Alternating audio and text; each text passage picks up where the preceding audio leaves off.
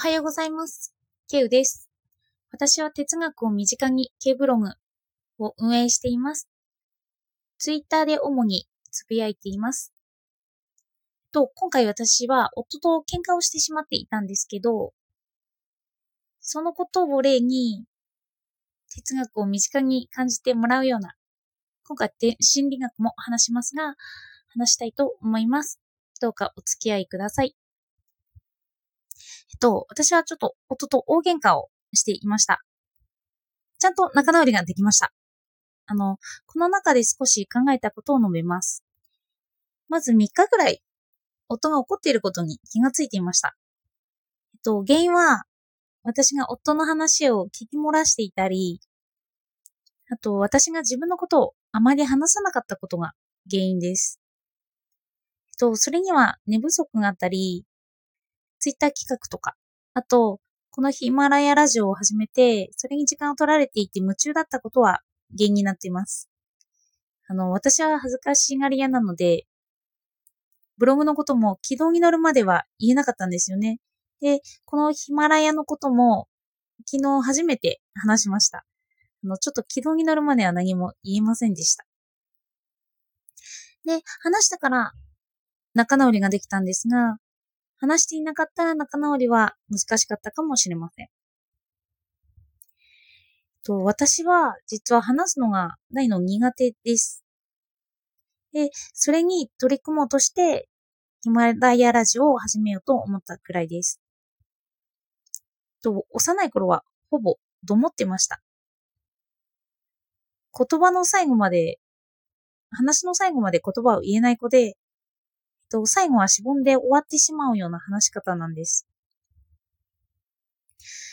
それでも今はテキパキ言えているのは、あの、仕事柄レジの仕事をしているので、仕事で鍛えられた感が強いです。でも、仕事で鍛えられた話し方なので、プライベートの会話の仕方は、まだちょっと苦手ですね。で、私は普段、人と話すときはほぼ引き取り役に回ります。それで今回も夫に話があると言われて、夫が不信感に思っていることを全部言うのを黙ってひたすら聞いていました。で、私は話を聞きながら考えていくんです。ああ、そういうふうに思っていたんだなとか、ああ、浮気だと疑われてたんだろうなとか。それで、その間も、ずっと私は話を聞いています。で、別れそうにもなったんですけど、あのー、ここで夫に私の意見はないのと言われたんです。ま、まあ、わ、私ですね。私はどうしたいのって。ずっと黙っていたからなんですけど、自分の意見を言ってほしいと言われて。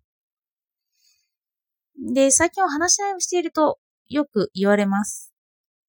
あの、癖なのか話を聞きつつそれを理解していると自分の意見が出てこなくて相手の意見をどう理解してで、その意見に対して、あ、自分はこう思うだろうなと思って、なんか自己対話、脳内対話というかそんなのも始まってしまって、相手との対話になってないっていうことがあるんです。なので、あの、この問いを立てられて、私がどう思っているのかを言いました。あの、自分の意見と向き合ってみて、初めて自分の感情を意識できたんです。あの、少し心理学の話になります。昨日、心理学は構造によって説明されていると述べました。の構造というか無意識ですね。例えば、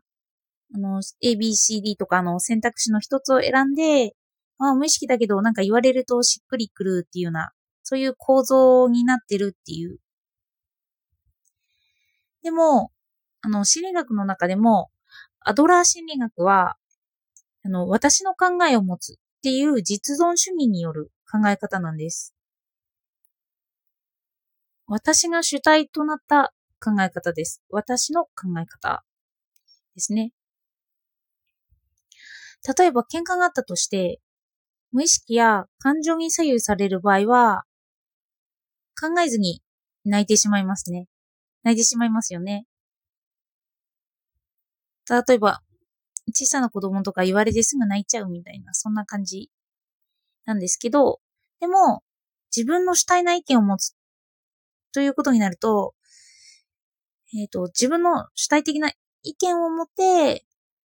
その後にどうすればいいのかを考えて、感情を出している。というのが、アドラーの考え方です。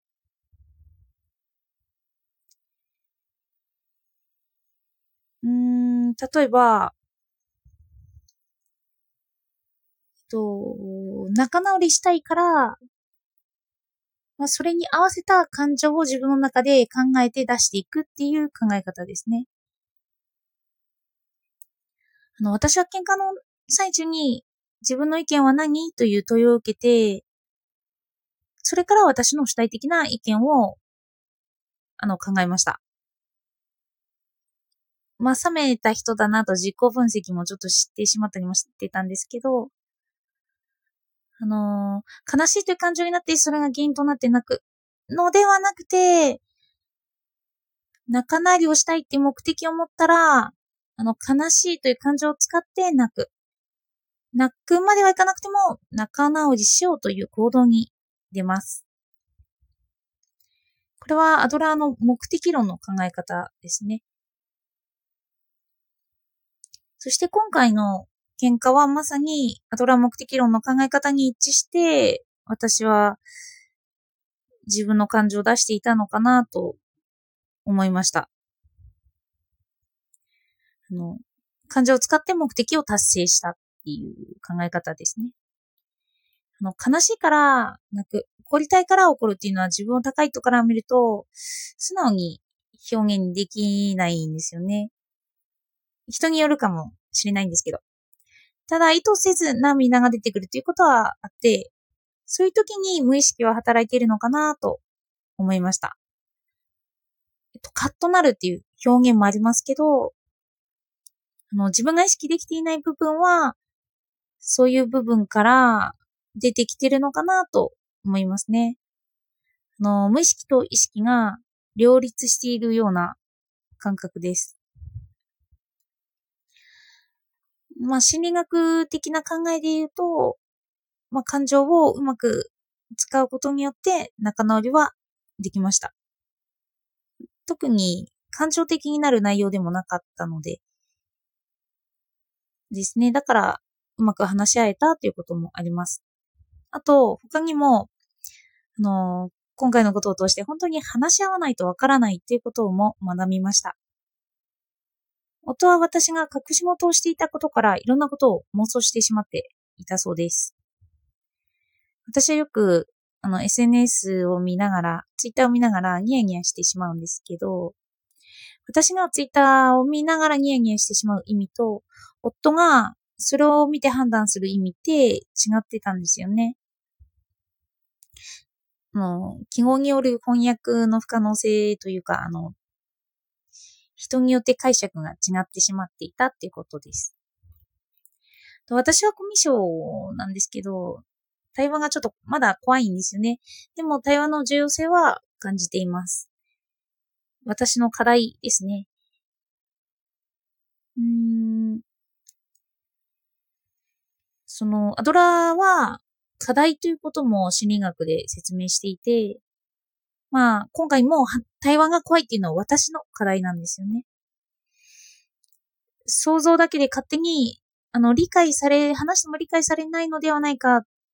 ていう怖さの感情を払拭するのは私の課題だなと思いました。対話の怖さですね。えっ、ー、と、まあ、隠し事がなくなったので、あの、音の前でにやつきながらスマホを見ても話せば大丈夫だと、